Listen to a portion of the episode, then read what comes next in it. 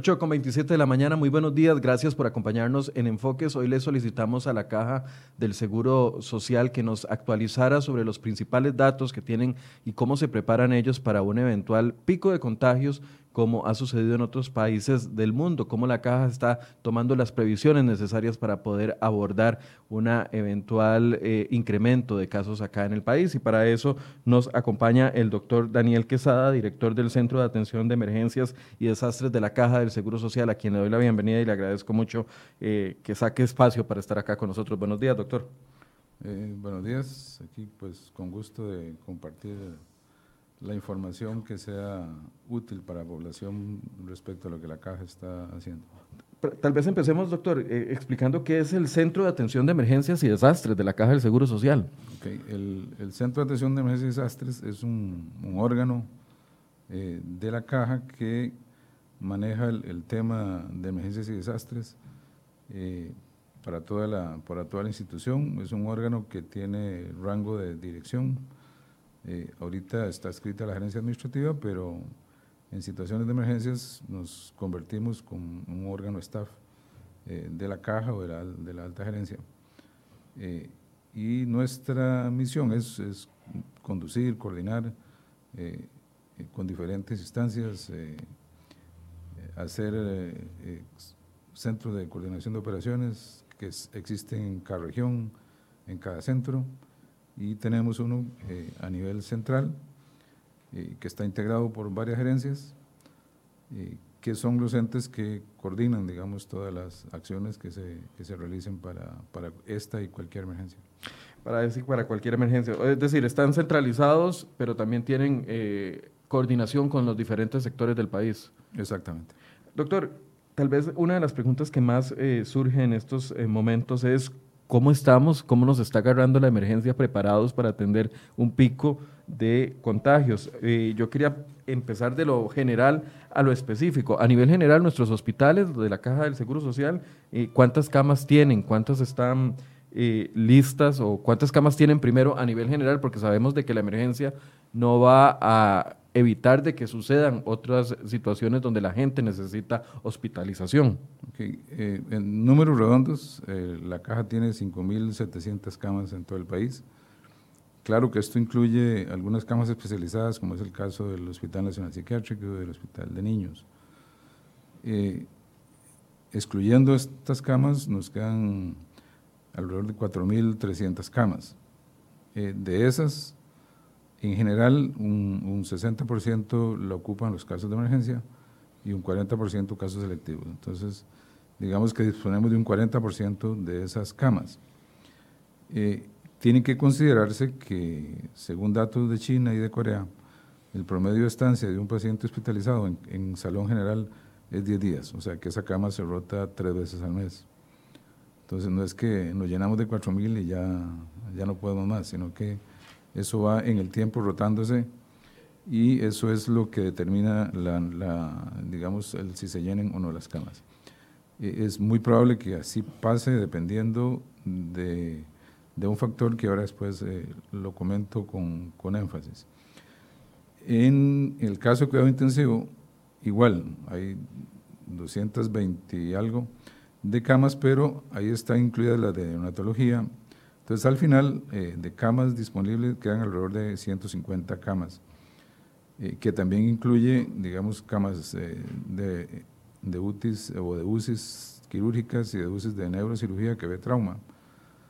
Lo que los españoles nos han dicho conversando con ellos es que baja mucho, digamos, la, la demanda de, de accidentes de tránsito, por ejemplo, y eso permite que esas camas puedan utilizarse de siguiente manera. Esa es la, dotación. ¿Qué estrategias ha hecho la caja? Bueno, desde el momento en que se dio la alerta, que fue a finales de, enero, eh, nosotros, el, el CAET, eh, conformamos un, un, CCO integrado básicamente por tres gerencias que eran las que tenían que ver con esto, que era la gerencia médica, la gerencia de logística y la gerencia administrativa. Entonces la idea fue primero eh, digamos, revisar todo lo que se había escrito sobre H1N1, actualizarlo eh, a manera de instructivos, de normativas o de guías, eh, para que la gente se volviera a actualizar el cómo manejar eh, esta, esta epidemia. Es decir, el, el manejo clínico, digamos, es igual porque es un virus que produce una infección respiratoria. Sea, el coronavirus va a producir enfermedad grave igual que hoy día lo produce el H1 o lo produce la influenza, dependiendo de si la persona es susceptible o no. La diferencia es que este virus, como es nuevo, pues la población no tiene inmunidad contra él y entonces afecta a más gente por esa, por esa razón.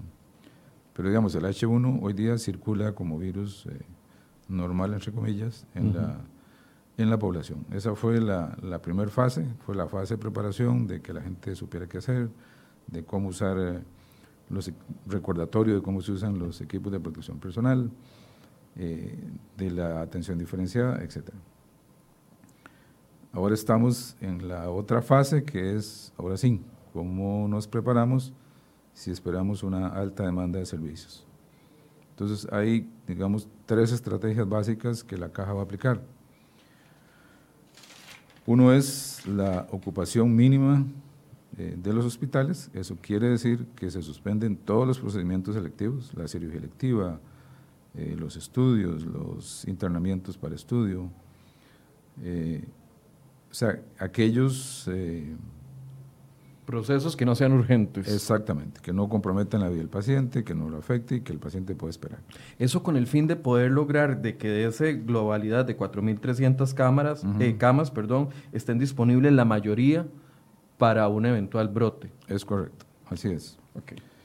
Eh, ahí el, el, porcentaje que va a variar es ese 60 que le digo yo, que, que puede ser que en algunas cosas bajen, entonces nos permita todavía un poquito más. Pero, eh, pero obviamente las emergencias siguen ocurriendo eh, como todos los días. O sea, si la gente se cuida más, probablemente tengamos menos diabéticos descompensados o menos hipertensos descompensados y entonces eso nos baje la demanda, Dios quiere que así sea, si la gente se cuida.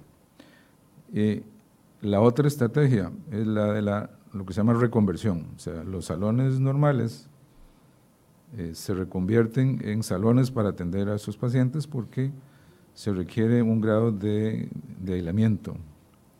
Eh, y entonces van a ser salones dedicados exclusivamente para ellos.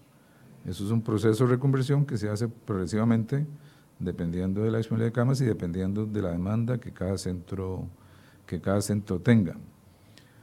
Lo otro que se reconvirtió fue el CENARE, que pasó a ser un hospital dedicado a, a, la, a la fisiatría, a ser un hospital para manejar pacientes eh, críticos de un grado entre, digamos, intermedio a, eh, o sea, un no tan intensivo como un médico intensivo, sino un grado medio, pero que sirve obviamente para atender casos críticos. Es, decir, los pacientes que se compliquen, los que requieren cuidados intensivos, van a tener eh, esa posibilidad de las 220 y algo de camas que usted nos explicaba que tiene todo el país en cuidados intensivos.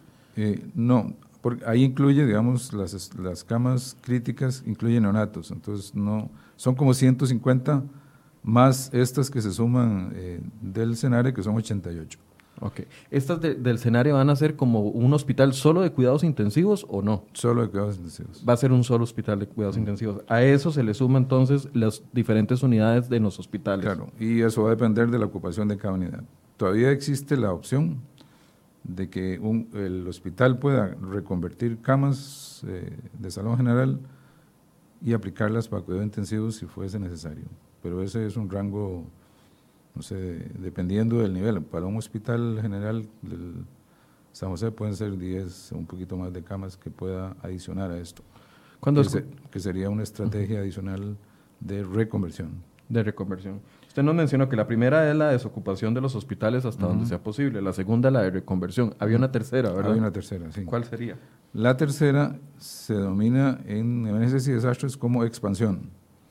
Y es cuando ya la caja recurre a a, instalaciones que no son de la caja. En este caso, lo que se está trabajando ya es la estrategia de utilizar hoteles. Que lo están utilizando, por ejemplo, veía en Madrid y en Bruselas ya se está utilizando dos hoteles para atenciones mínimas. Exacto. Entonces, esto tiene dos, eh, dos ideas ahorita. Eso está trabajándose ahora. Eh, uno es para internar los positivos eh, y cuarentenarlos ahí para, para, evitar el contagio. Y el otro es lo que hemos llamado el, el, alta temprana. Es decir, si de estos 10, 11 días que va a estar un paciente, por ejemplo, yo lo pudiera movilizar al séptimo día a un cuidado mínimo en un hotel que va a haber personal médico, o sea, es como un, eh, como usaba el INSS, que era un tipo albergue donde se dan cuidados mínimos, eh, entonces yo puedo incrementar un 30 o un 40% el uso de las camas. Entonces, eso, es una modalidad eh, que se va a hacer. Obviamente el paciente que va ahí va con todos los cuidados de siempre, con el transporte va a ser exactamente igual de estricto, la limpieza y todas las cosas iguales. Va a tener médicos, o sea, va a tener personal de salud. Y el hotel lo que nos da es la, la logística. Eh, esa es otra estrategia que se está, que se está trabajando. E, en este punto en particular, doctor, ¿ya se tienen eh, observados algunos lugares o eso se va a ir definiendo conforme avance o cómo se comporte el, el contagio del virus acá en el país? Eh, sí, o sea, la idea es hacerlo, no solo en San José, sino regionalizarlo. Y ya, digamos, se elaboró un, un ¿qué le puedo decir? Un, no un cartel formal, sino unos requerimientos eh, básicos. Ajá y eso se está enviando a los hoteles y los, eh, lo estamos haciendo a través del ICT, a través del COE Nacional, en la Comisión de Emergencias, que hay un representante del ICT, a través de él contactamos al ICT y con ellos vamos a ver qué oferta tenemos para, para ver qué, cuál, digamos, tiene la, las mejores condiciones de ubicación, de servicios, de, y algunas otras cosas que se necesitan, eh, que hay que tener cuidado porque son pacientes infectados. Eh, para proceder a la contratación. ¿Se tiene previsto una cantidad específica o no? No, eso en realidad va a ir creciendo de acuerdo a cómo se vaya comportando la demanda. Eh, digamos, en este momento no, porque tenemos solo seis pacientes hospitalizados ahorita. Bueno, seis, hay como, eh, como 22 pacientes en total, pero hay 16 sospechosos y 6 positivos. Entonces eso no nos genera ningún problema pero de aquí a unos, qué sé yo, tres semanas o cuatro semanas, probablemente ya, ya empezamos a tener presión sobre, la, sobre las camas. Eh, para que nos vaya quedando claro, entonces, los, más, los, los pacientes que se puedan complicar y los que necesiten una asistencia mayor van a estar concentrados en el CENARE y en las unidades de cuidados de emergencia. Los que tengan eh, necesidad media que todavía necesitan hospitalización, pero no necesitan eh, algún cuidado intensivo, van a estar en los salones de los hospitales y eventualmente se habilitarían hoteles para las personas que ya vayan saliendo de eh, la fase complicada o las alertas tempranas de, eh, ¿cómo se llama? Perdón. los positivos tempranos o... No, los, los, los positivos, los positivos, o sea, los que resulten positivos y no, no requieran nada más que aislamiento. Exactamente. Ahora, eh, dentro usted hablaba de que está el hospital psiquiátrico y que está el hospital de niños, que esas camas no se están contando. Me imagino que están tomando previsiones para ese tipo de población tan específica, para esos hospitales, o se mezclarían con los demás eh, o los hospitales generales. Eh, vamos a ver, el de niños es porque ellos van a manejar la población infantil, entonces son camas dedicadas para ellos. Entonces, por eso, obviamente que sí cuentan, porque incluye la población infantil. Lo, que, lo particular que tiene este virus es que la afectación a los niños es, es muy baja, pero sí cuentan como camas, digamos. Aquí yo estaba diciendo, para que no se vaya a malinterpretar, que que digamos los adultos son los que se van a enfermar más y los que van a requerir camas. Obviamente que el de niños utilizaría sus camas para, para los niños que, que requieran hospitalización porque hacen un cuadro un cuadro, digamos, que amerita hospitalizarse. Hasta el momento se está contemplando este, dentro de este plan de atención de emergencias eh, la utilización de hospitales privados. es correcto, sí, eso lo estamos trabajando. Eh, el ministerio está, eh, digamos, nos está ayudando en esta fase de, de, ver con ellos en qué condiciones podríamos recurrir a los hospitales privados. Ok, doctor, eh, veíamos que eh, aproximadamente la caja cuenta, eh, usted me decía, con 520 ventiladores pulmonares. ¿Eso más las compras que se están haciendo en este momento o incluyendo las compras? No, esos son los que existen de base y se está haciendo una compra grande para reforzar. Esos 520 ventiladores se van a distribuir no solo en camas de cuidados intensivos. Ok, hay, hay, que tener presente que esos ventiladores se usan hoy día para tratar a los pacientes en cuidados intensivos que requieren ventilación. Eh, más o menos un 30 o un 40% esos rotan, entonces esos serían los que, los que si hubiera necesidad, por ejemplo, de hacer una, una reconversión, podrían utilizarse para esos pacientes, más lo que quede libre en cuidados intensivos, más lo que se compre para reforzar. Porque la idea es que los, los hospitales, digamos, que tienen cuidados intensivos, puedan reconvertir espacios eh, para ampliar su capacidad, o sea, porque en el sentido que le estoy explicando, que las camas en UTIs están siempre ocupadas en un buen porcentaje. Eh, eso es la otra que le iba a decir. Eh, usted me decía que el, el, paciente que no se complica tiene un promedio de hospitalización de aproximadamente 10 días. ¿Qué, ¿Qué, sucede en los que sí se complican? más o menos son 18 días de estancia, es mucho más larga. Y para ese tipo de pacientes alcanzarían las 150 camas más las 88. Eh, vamos a ver, eso depende de cómo se comporte. Puede ser que, que, digamos, que no nos alcance y tengamos que expandir, pero ya no, digamos, siempre dando cuidado intensivo, pero tendremos que ir, digamos, flexibilizando la, la rigidez de, la, de los requerimientos de una unidad de cuidado intensivo. Perdón. No, no se preocupe. Es decir, entonces, otros de los espacios que actualmente están en salones podrían adaptarse con ventiladores y algún tipo de equipo especial para hacer una, un, intermedio entre cuidado intensivo y, atención al paciente en salón. Esa es la palabra correcta. Sería hacer unidades de cuidado intermedio para tratar de dar abasto a la, a la, demanda. Eh, doctor, a la gente, ahorita las cifras los tienen entre positivos y negativos, por así decirse. Uno, uno no sabe qué esperar, ha visto que ha ido creciendo, pero no han ido creciendo a, maneras que vemos en otros países. Eso genera algún tipo de, tranquilidad al comité de emergencia o más bien vislumbran la necesidad de tener, eh, de prepararse para un pico que se podría extender para más adelante. Eso es una, una, una pregunta muy buena en ese sentido eh, digamos, al momento yo, eh, se han invertido ya más de 10.600 millones de colones en compra de insumos, en compra de equipos, en contratación de recursos humanos, preparándose para esto. Y probablemente va a ser mucho más. Eh, o sea, la caja hace todo el esfuerzo, toda la planificación para poder atender a la población que lo necesite. ¿De qué depende eso que usted dice? Que lleguemos a un pico de alta demanda o que no lleguemos a un pico de alta demanda de las personas. O sea, la, la barrera más importante para controlar la epidemia son las personas.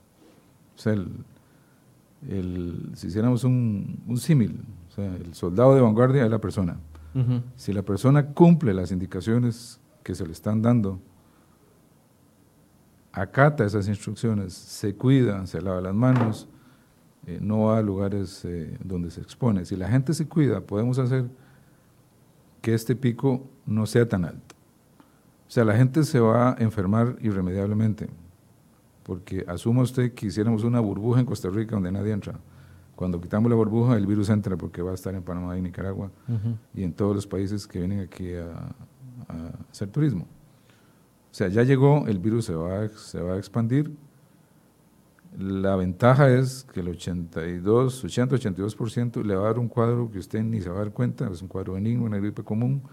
Usted se contagió del virus y ya. ¿Qué es lo que pasa? Que ese contagio va creando inmunidad, entonces el virus, digamos, se va quedando sin gente, usando una palabra virgen, digamos, en contacto con eso. Para reproducirse. Para reproducirse. Entonces ahí es donde la epidemia empieza a caer. ¿Qué es lo que le pasa a todos los países? Ya China, por ejemplo, ya está en una curva plana. Pues ya pasó. ¿Cuál es, qué es lo que el país debe hacer? Y digo país en esta responsabilidad que le estoy dando a la población. Es que ese pico no nos sobrepase las instalaciones, no nos llene las UTI, no nos llene los hospitales y eso depende de que la población haga eso.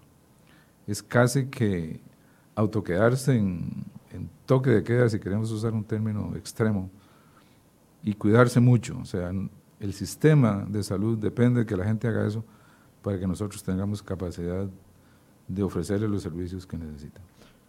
Doctor, eh, uno de los problemas que hemos visto en, en, otros países no es solo la falta de camas, sino que los agarró desprevenidos también en la falta de algunos insumos básicos.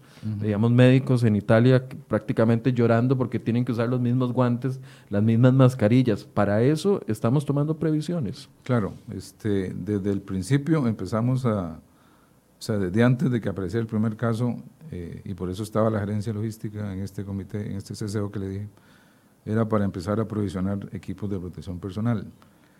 Eh, ha habido un problema, obviamente, de, que China, que era el que nos proveía, cerró fronteras y otros países cerraron fronteras. Sin embargo, ya esta semana, perdón, entraron N95, que es el mayor problema. Y la otra semana, si todo sale bien y no bloquean alguna frontera o algo así, estarían entrando más o menos 300 mil unidades nuevas, que con eso podríamos sostenernos eh, por lo menos hasta la mitad de la emergencia. Hay que comprar más. Eh, ahí Esas son mascarillas, nada más. Sí, sí. O sea, batas ya existen. En anteojos hemos tenido un problema porque no hay muchos en disposición, pero recientemente ingresó otra compra. O sea, la caja sí se ha preocupado porque, eh, por supuesto que si el personal de salud se enferma, y nos quedamos sin, sin gente para atender. Entonces es es un objetivo estratégico de nosotros eh, proteger a nuestros trabajadores. Eh, hace dos semanas estuvimos en una situación crítica por eso, pero ya empezaron a entrar y ya, eh, por dicha, pues todavía estamos empezando y hay, opción de, darles protección hasta donde sea posible. Lógicamente, aquí empiezan los países a cerrar fronteras, a no exportar porque lo quieren para sus países y y bueno, eso nos le podría crear un problema, que es lo que le pasó a, Italia, por ejemplo. ¿Quiénes son nuestros principales proveedores en materia de estos artículos en específicos? ¿Los asiáticos o, Estados Unidos? No, casi todos son asiáticos. Los, los o sea, yo no tengo toda la... Pero el, el gerente de logística o la agencia de logística está indagando mercados y ahí tiene ofertas para seguir para seguir comprando. Se está usando la ayuda internacional a países como Corea o China eh, y estamos esperando a ver si, si, hay alguna cooperación en ese sentido. O sea, lo que le quiero decir es que estamos moviéndose. Moviéndonos a buscar las opciones que haya que hacer para, para proveernos de equipo de protección personal. Ahora, otra de las preocupaciones, doctor, es el tema del personal médico. El personal se acota, eh, eh, el, muchos han resultado enfermos en otros países, no estoy hablando de acá, han resultado contagiados con el virus, se han reducido la cantidad de médicos, de enfermeras, eh, de asistentes de camillas y todo ese asunto. Eh, uno lo ve reflejado en otros países y, se pregunta cómo estamos nosotros en ese sentido. Tenemos la capacidad de poder traer más médicos a los hospitales principales para poder abastecer, digamos, la necesidad que vayan a, generar los pacientes. Sí, bueno, el, el, el problema lo tendríamos con, con, gente muy especializada o personal muy especializado. Eh, pero hay, hay opciones, digamos, eh, el intensivista, por ejemplo, es, es, un médico crítico, pero, eh, digamos, él puede convertirse en el, ¿cómo decir?, en el, en el, que con una población de, de médicos internistas que saben manejar esto, de anestesiólogos que saben manejar esto, los emergenciólogos saben manejar pacientes críticos inclusive médicos generales supervisados, por decirlo así, por un intensivista. Entonces eso podría eh, ayudarnos a qué han hecho, qué es lo que han hecho otros países, digamos, de, porque igual los países tienen, digamos, un recurso muy, muy, muy limitado de este personal especializado. Eh, pero podríamos de esa manera multiplicar las manos del intensivista y cuidarlos muchos, inclusive usar telemedicina para consulta, para el caso del escenario, por ejemplo para exponerlo lo menos posible eh, a los y que no se vayan a infectar. Obviamente. ¿Cuántos intensivistas tenemos en la caja? ¿Tiene el dato? No, señor, no tengo ese dato. Ok, entonces se estarían conformando equipos especializados de otras especialidades, eh, coordinados por los intensivistas para poder abordar y, cada uno de los hospitales o centros médicos donde se está atendiendo personas. Exactamente. ¿Ese personal se requiere en todos los centros médicos o solo los que atiendan cuidados eh, críticos? Eh, sí, solo los que tienen cuidados críticos. Digamos, el, el cuidado del paciente eh, en salón, o sea, el, que se va a enfermar, digamos, con una enfermedad moderada, entre moderada y severa, que se puede manejar en un salón, lo he, lo ve un internista o cualquier otro médico, porque son cuidados muy básicos. O sea, eh, como le explicaba al principio, la enfermedad de la vía respiratoria es igual con cualquier virus eh, o con cualquier bacteria. entonces eso lo puede manejar este, un internista, inclusive un médico general con cierto grado de entrenamiento lo podría hacer porque es un cuidado muy general, o sea, no, no requiere, eh, como le digo, un, conocimiento especializado porque el tratamiento es, de soporte, es sintomático, es vigilar al paciente. Hay otros sistemas de soporte ventilatorio que no son ventiladores, que también la caja está adquiriendo, que digamos es un aparatito más simple que a usted le da un alto flujo de oxígeno, entonces le permite o evitar o retardar la intubación, por ejemplo y eso es muy fácil de manejar. Ahí lo que se ocupan son terapistas respiratorios, que sí hay, o, hay oferta. O sea, la caja, eh, unas semanas atrás, abrió un concurso para que toda la gente que quiera trabajar con la caja eh, se inscribiera, pusiera su currículum, sus conocimientos, sus capacidades, y la caja disponer de ese recurso humano para eso. Eh, la Junta aprobó una modalidad de contratación para remediar ese problema, porque obviamente usted para pagar requiere un código de plaza. Entonces lo que hizo fue que se autorizó lo que se llama un nombramiento por sustitución en la misma plaza. Entonces pueden haber dos personas en la misma plaza, se le pagan con el mismo código, entonces yo puedo duplicar, no duplicar, pero incrementar el recurso humano que se requiera para para la atención, por ejemplo, en este momento se está haciendo, como se puso la atención diferenciada para la gente que tiene infección respiratoria alta, entonces se dota de plazas para que eso funcione sin afectar la otra atención de las emergencias comunes que siguen llegando todavía. ¿Qué va a pasar con los, con, o sea, se le va a dar prioridad a dos o tres hospitales para empezar a entender la emergencia y después expandirlo al resto de hospitales del país? ¿O la gente que se enferme en zonas lejanas, no sé, estoy pensando en Cotobruz, donde ya hay un caso, en el sector de Guanacaste, donde ya hay casos, se van a atender dentro de esos mismos centros médicos? Sí, eso, eso fue un planteamiento eh, que algunos países han hecho, que la OPS también, pero sea, el problema es movilizar esa, esa gente. Entonces, nosotros seguimos pensando que esos casos que son de hospitalización general se pueden manejar en un hospital eh, regional eh, o local. Eh, si el hospital le puede brindar esas condiciones, no es un aislamiento estricto, digamos, como se conoce técnicamente, pero sí un aislamiento para evitar que el resto de los pacientes se, se vaya a enfermar. Y trasladar al, centro de la capital solo los casos más críticos. Exacto, exacto. Doctor, en cuanto al tema de, de, equipos, usted nos decía ahorita que, eh, por ejemplo, en el tema de los de los 300 mil unidades que se están comprando como mascarillas, alcanzan para llegar hasta la mitad de la emergencia. ¿A qué se refería con eso?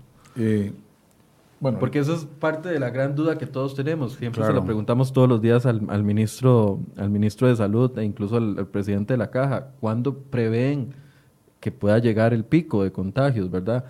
Cuando usted dice mitad de la emergencia, sin comprometerlo, ¿verdad? ¿A qué está hablando? ¿Dentro de un mes, dentro de dos meses? Eh, le decía que, que, es muy difícil para nosotros prever eso porque depende de cómo se comporte la población. O sea, en términos generales se dice que si usted tiene un positivo, pueden haber 10 eh, que, que, ya están positivos pero que no nos dimos cuenta porque... porque pueden estar asintomáticos o porque no han asistido a los centros de salud. Exacto, le dio una gripe común, no les pareció nada raro y, bueno, y eso que dicha que sea así porque eso nos baja ese pico. Pero es muy difícil establecer cómo nos va a ir. Yo le puedo decir, por ejemplo, que en H1N1 duró 21 semanas el periodo, el periodo más crítico, eh, empezando de la mayor cantidad de casos hasta llegar a un caso similar. Entonces hace como una curva, ¿qué sería? Una curva de Gauss, digamos, y, en el máximo llegamos a tener 200 pacientes nuevos por semana. Y tuvimos 3.115 pacientes en total. Y con eso lo podemos manejar. Eh, aquí tendría que ser superior a eso, eh, no sé, que fueran 7.000, por ejemplo que fuera el doble, eso sí ya nos, nos generaría una mayor demanda. Eh, y es que, claro, en esto hay que tener estrategias de manejo del paciente y del manejo del equipo. En teoría, según los datos de la OPS, digamos una, una persona, digo, un paciente puede consumir 20 equipos eh, por día. 20 equipos, 20 recambios, porque son tres turnos, digamos.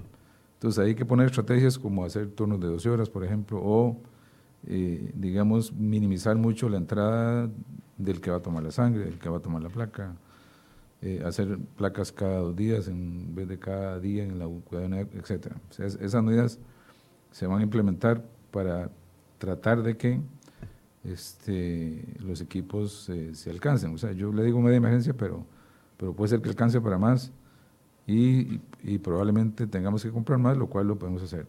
Hay, un fondo que la caja creó para contingencias que, está financiando esta parte. Eh, no sé si, si, la estrategia médica, eh, de acuerdo a lo que he visto en, en, noticias internacionales, es la misma en todo lado, pero en muchos países lo que están tratando de evitar es llegar al punto de tener que entubar a los pacientes, porque ese ya es un punto eh, crítico. Tal vez explíquenos qué es lo que sucede en ese punto. Ok, lo que la experiencia china nos comunicó es que si se da un tratamiento farmacológico temprano, o sea, apenas el paciente se detecta y se interna, eso le reducía importantemente la cantidad de personas que evolucionaban en estado grave. Esto nosotros le llamamos una relación huésped-parásito, o sea, paciente-virus. Y eso es cómo se comporta el organismo ante el virus. Eh, y ahí es donde caben, digamos, los, los factores de, de riesgo que se ha mencionado. La presión alta, ser diabético, ser obeso, tener alguna enfermedad que le comprometa su inmunidad, eh, tener una enfermedad pulmonar crónica. O sea, esos, digamos, esos eh, factores en contra del huésped, por usar el término, o del paciente, es lo que hace que el virus pueda o no eh, afectarlo severamente o llevarlo a la muerte inclusive. Bien, de las camas de cuidados intensivos que conversábamos, claramente hay muchas que ya están ocupadas. Es correcto. Y ese porcentaje, ese, estimado que usted nos dio de aproximadamente 150, incluye las personas que están actualmente en cuidados intensivos. ¿Tenemos el dato de cuántas eh, eh, camas desocupadas están? Eh, sí, ese dato está, pero lo que pasa es que eso se mueve todos los días. ¿El último corte que tuvo? Se, lo acabo de, de, enviar a don Román, pero, pero digamos que en términos generales puede andar en un 80-90% de ocupación. 80-90% de ocupación de esas 150 camas. Y eh, igual los respiradores, hablábamos de 520, andan igual en un 80%. No, ese anda como en un 60-70%, o sea, tenemos un 30 de backup ahí. 30 de backup. Ok, perfecto. Doctor, el el recambio de los turnos de personal para que la gente no se agote, ¿se están tomando medidas en ese sentido o se tienen proyectadas medidas para el momento en que se necesiten? E-, es lo que le decía el acuerdo junta, o sea, con ese acuerdo junta eh, se puede contratar gente adicional para reforzar, sea que se enfermen o sea que tengan que sustituirse, sea que tenga que reforzarse. Eh, eso fue un acuerdo que se sacó hace como dos o tres semanas previendo exactamente lo que usted está diciendo. Que se pueda dar eh, eh, esos repuntes. el, el, tema de eh, la gente que tiene que asistir a la Caja Costarricense del Seguro Social porque tienen citas programadas o porque tienen recolección de, medicamentos. Ayer me llamaban personas que tienen que llevar a sus adultos mayores para la revisión médica para finales de abril o eh, principios de abril o finales de abril. ¿Eso eh, ya hay una determinación con respecto a eso, sabiendo que son poblaciones de riesgo? Eh, sí, correcto. Eso se, se, propusieron varias estrategias. yo no le puedo contestar con propiedad porque eso obviamente en la caja esto es gigantesco y hay grupos que están manejando cada, cada estrategia, digamos. Pero uno era... Es, este, hacer consulta por teléfono, por ejemplo. Se le llama al paciente cómo está y el medicamento se le trata de llevar o al área de salud para que no tenga que venir al hospital eh, o idealmente a la casa, que eso eh, habrá algún momento que la consulta tendrá que suspenderse y reprogramarse eh, para evitar eso, digamos, porque el problema es que, digamos, un hospital como el México, el Calderón, puede tener 1.500 a 2.000 pacientes todos los días a consulta externa, más el acompañante. Eh, la otra estrategia fue, bueno, hacerlo en horario estricto. Si usted le toca a las 7, venga a las 7. No venga, si le toca a las 9, no venga a las 7 y media, pensando que no va a atender antes, sino venga a la hora que, que le toca. Eh, y la medida extrema sería suspender la consulta. Eh, la otra medida es, en lo posible, digamos, si se le pueden dar, eh, digamos, el paciente retira una receta cada mes cuando son crónicos, extenderle ese espacio para que vengan menos. Hay varias estrategias que se están trabajando y en última instancia, digamos, si hay mucho riesgo, se le programa la cita si no es algo urgente. El problema es el paciente que tiene... necesidad de medicamentos. Exactamente. Ese es el que sí tenemos que cubrirle de alguna manera los medicamentos, porque si no se nos descompensan y, y llegan al servicio de emergencias. E, esas esas eh, posposiciones se van a ir comunicando eventualmente al día a día o, va a ser una directriz general para todos los hospitales. Eh, sí, eso se maneja como, como directriz general. O sea, obviamente que depende del, del tamaño de la consulta. O sea, si de lugares en que la consulta es pequeña, eso es más fácil de manejar, pero en hospitales grandes sí, sí son directrices de carácter general. Eh, nos preguntan, doctor, que la caja comunicaba de que hay 18 trabajadores infectados. ¿Cuántos están en aislamiento por contacto con ellos? ¿Usted tendrá ese dato? Eh, no tengo el dato completo, pero andaba, digamos, en Alajuela eran 220 y algo los que entre los positivos y los contactos de ellos se se mandaron a cuarentena. O sea, en eso la caja sí ha sido muy estricta, que si hay contactos asintomáticos, se mandan a cuarentena porque si no, nos afectan. O sea, en eso sí no, no, no se escatima en que si lo tiene que hacer, se va y ya. Eh, en, en el tema de las personas que tienen que ir a trabajar, eventualmente si tuviéramos un pico de, de, contactos o, de contagios, las, las personas que tienen que trabajar y tienen que regresar a sus casas, van a tener un protocolo especial em, por su seguridad y por la seguridad de, de, no esparcir el virus. ¿En, dónde? ¿En la caja? ajá, digamos, los trabajadores de la caja. Yo no sé, Lo pregunto porque cuando veo las notas internacionales y veo lo que está sucediendo en esos otros hospitales, eh, y los médicos se sacrifican demasiado ellos permanecen dentro de un lugar controlado o, tendrán libertad para asistir a sus, a sus casas, descansar y volver como, como si eh, estuviéramos en, en, normalidad. De eso ya se ha hablado. Eh, o sea, no. La caja tiene 54 mil trabajadores, o sea, no podríamos confinarlos a todos. correcto.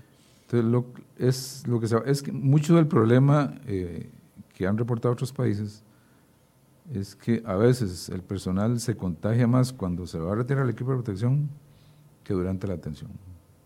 Entonces lo que se va a hacer es que alguien supervise que lo haga bien, o sea, que si se va a equivocar le, le, llame la atención o lo corrija para que no se contamine cuando se va a quitar el equipo. Eh, y obviamente, digamos, cambiar el equipo si, si hubo contacto con secreciones o algo así pero es como ser más estrictos en eso, estar insistiendo en la... Eh, se han hecho videos y, instrucciones y cosas para que la gente esté consciente de cómo, cómo ponerse el equipo y cómo quitárselo, porque pareciera que ahí es donde está el mayor problema, cuando se lo quitan, porque, o sea, si, si usted se toca la mascarilla, aunque sea con guantes, se va a contaminar. O entonces tiene que haber todo un proceso. un protocolo. exactamente, un protocolo de cómo quitarse el equipo. La persona, sobre todo los que han estado en cuidado intensivo, tienen que bañarse antes de ponerse su ropa y antes de ir a la casa, lavarse con jabón para evitar, eh, digamos, el contagio de su familia. Eh, y en el hospital el de él. El problema que tuvo China es que, que a veces los... Eh, el personal se contaminaba en la casa.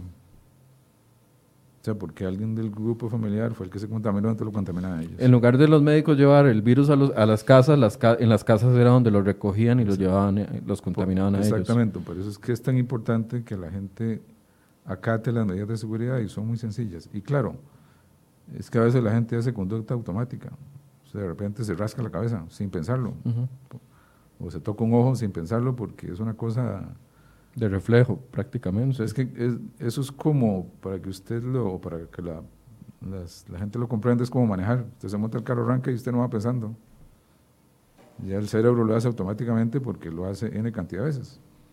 Inclusive usted va pensando en otra cosa y, y el cerebro hace todo lo que tiene que hacer bien.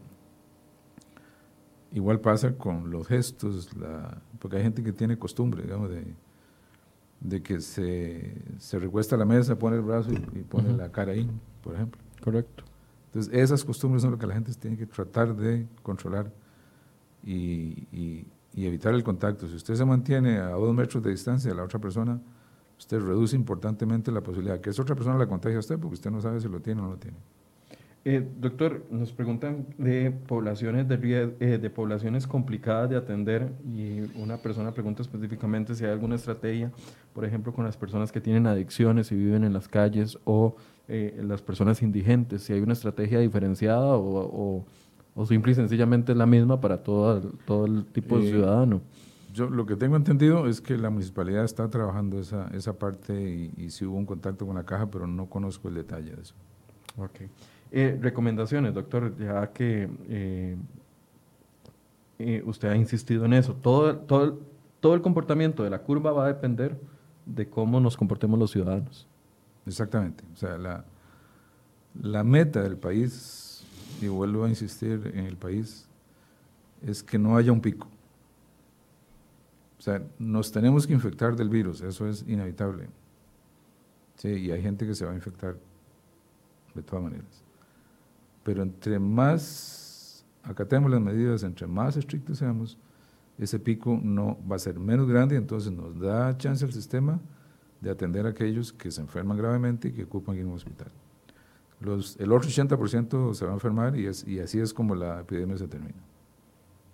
Bien, muchas gracias al doctor eh, Daniel Quesada, quien es eh, jefe director del Centro de Atención de Emergencias y Desastres de la Caja del Seguro Social. No sé si quiere cerrar con algún mensaje a la población. Eh, pues no, reiterar eh, que tengan conciencia de, qué significa esto. Esto no, no es, eh, es, es, una enfermedad que, si bien es cierto, el 80% es leve, pero eso no quiere decir que se confíen por eso. Porque además puede ser uno con síntomas leves, pero puede ser portador y, dispersor del virus. el problema es que si usted no se cuida, usted va a enfermar a alguien que sí se va a poner grave. Y entonces esa responsabilidad solidaria entre todos nosotros costarricenses hay que tenerla. O sea, no hay que cuidarse solo por uno mismo, sino por los demás. Es como, eh, bueno, yo obviamente enseñaba medicina, trabajé en emergencias del México mucho tiempo. Yo le decía, uno médico es responsable no solo del paciente o la persona, sino de toda la familia. Porque si yo tomo decisiones malas y afecto a esta persona, afecto a toda la familia. Y lo puedo dejar sin cabeza de familia. Aquí es igual, o sea, nosotros somos responsables no solo de nuestra salud, sino del resto de la población, de nuestros abuelos, de nuestros papás, de nuestros hijos, de nuestros hermanos, del vecino a quien estimamos mucho. Entonces, seamos conscientes de eso la actitud de cuidarse no es solo para uno, es para el resto. Bien, muchas gracias doctor por este espacio, por este tiempo que nos ha regalado esta mañana para poder darles a ustedes la actualización de cómo se prepara la Caja Costarricense del Seguro Social para eh, un eventual pico de contagios. Les invitamos a que permanezcan pendientes. Hoy a las 12, mediodía les vamos, 12 y 30 mediodía les vamos a llevar en vivo la conferencia del Ministerio de Salud con la actualización de los datos con respecto al COVID-19. Muchas gracias por su compañía y muy buenos días.